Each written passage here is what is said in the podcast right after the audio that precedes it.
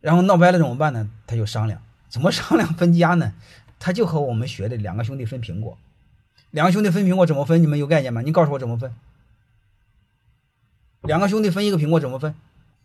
先切的那个人后拿，能明白了吗？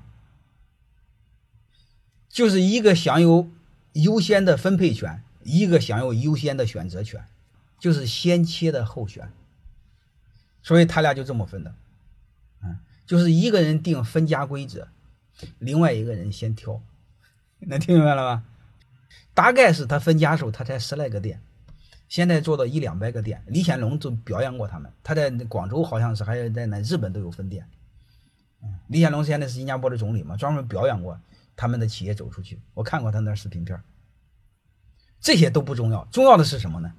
你看他一那时候分家的时候十来个店，他现在就把它开到一两百个店。各位能听明白一个什么意思了吗？然后我这这个学生接了这个店，那个学生那个人呢，他那个朋友拿钱走人。一要按我们中国人这个现在这个逻辑，你看你和别人合伙，很小时候和你分开了，你现在把他做到了将近，别说几十个亿吧，别说上百亿了，他心里会这么想，明白了吗？他心里是很不爽的，他背后搞你的。你们千万别认为。新加坡做的好是用的我们传统文化，由于这个新加坡包括香港呢，受英国人洗脑，法治非常健全的。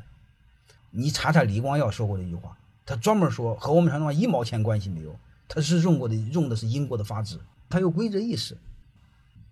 你们知道日钢那个老板杜先华吧？他老婆和他离婚十来年了，呃还不愿意还告他呢？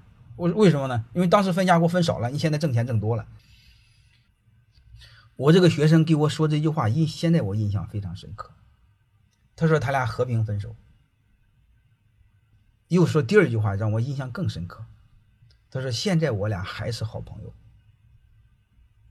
哦，这一点让我印象非常深刻。让我我做不到。我要是他那个朋友，我看了他们一百多个店，这几十个亿，当时才给我一千万两千万，我的才怪呢。通过那时候我们发现一个现象，我们脑子坏了，这是我们需要思考的。